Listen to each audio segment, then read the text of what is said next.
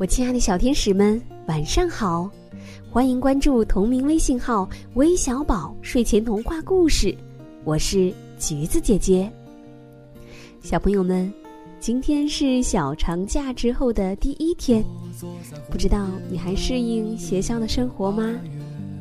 今天啊，除了你以外，小乌龟也上学了。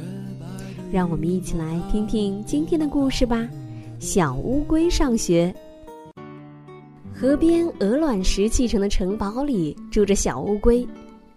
小乌龟虽然生活的非常舒适，但是它还是想上幼儿园，成为一个出色的孩子。可是这一切似乎比他想象中困难多了。第一天上幼儿园，小乌龟特别开心。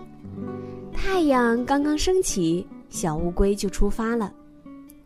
走过绿色的草地。小乌龟向狗尾巴草招招手。早上好，小草。经过热闹的集市，小乌龟看见许多动物在忙来忙去，很有趣。公共汽车马上就要开走的时候，小乌龟才急急忙忙的爬上去。汽车到站了，小乌龟把脑袋、四肢和小尾巴缩进壳里，咕噜咕噜向下滚。好快活！小乌龟终于到了幼儿园，可是幼儿园已经放学了。动物宝宝们都在向大象老师说再见，小乌龟的心里好难受啊。第二天，小乌龟又早早的出发了。走过绿色的草地，小乌龟向狗尾巴草招招手。早上好，小草。兔子嗖的一下跳到小乌龟的面前，说：“已经不早了，小乌龟，你又要迟到了。”啊，嗯，这这这这可怎么办呢？小乌龟急得原地打转转。兔子说：“你走的太慢了，还是让我带着你一起走吧。”兔子背着小乌龟。一会儿就跑到了幼儿园。大象老师讲给小乌龟和兔子每人一颗五角星，小乌龟和兔子高兴极了。第三天，小乌龟起得更加早了。当他开始爬山坡的时候，小马在他后面叫住了他：“小乌龟，今天我带你一起上学吧！”哒哒哒哒哒哒，小马带着小乌龟。飞快地穿过了街市。大象老师把小红花递给小马，晃着长鼻子说：“哦，今天是小马第一名了。”“嗯嗯，还还有我呢。”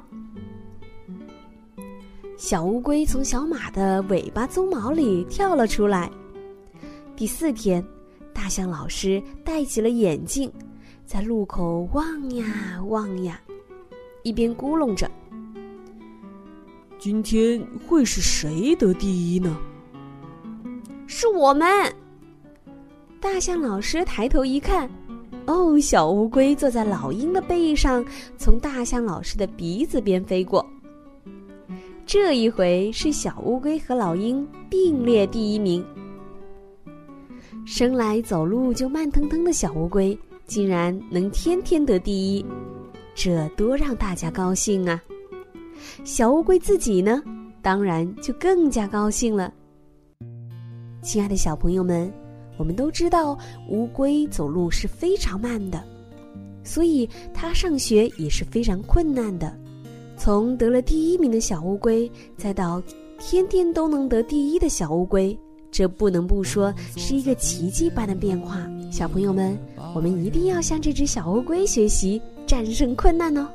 好了，今天的故事就到这里了。最后来听一下，都有谁点播我们的故事呢？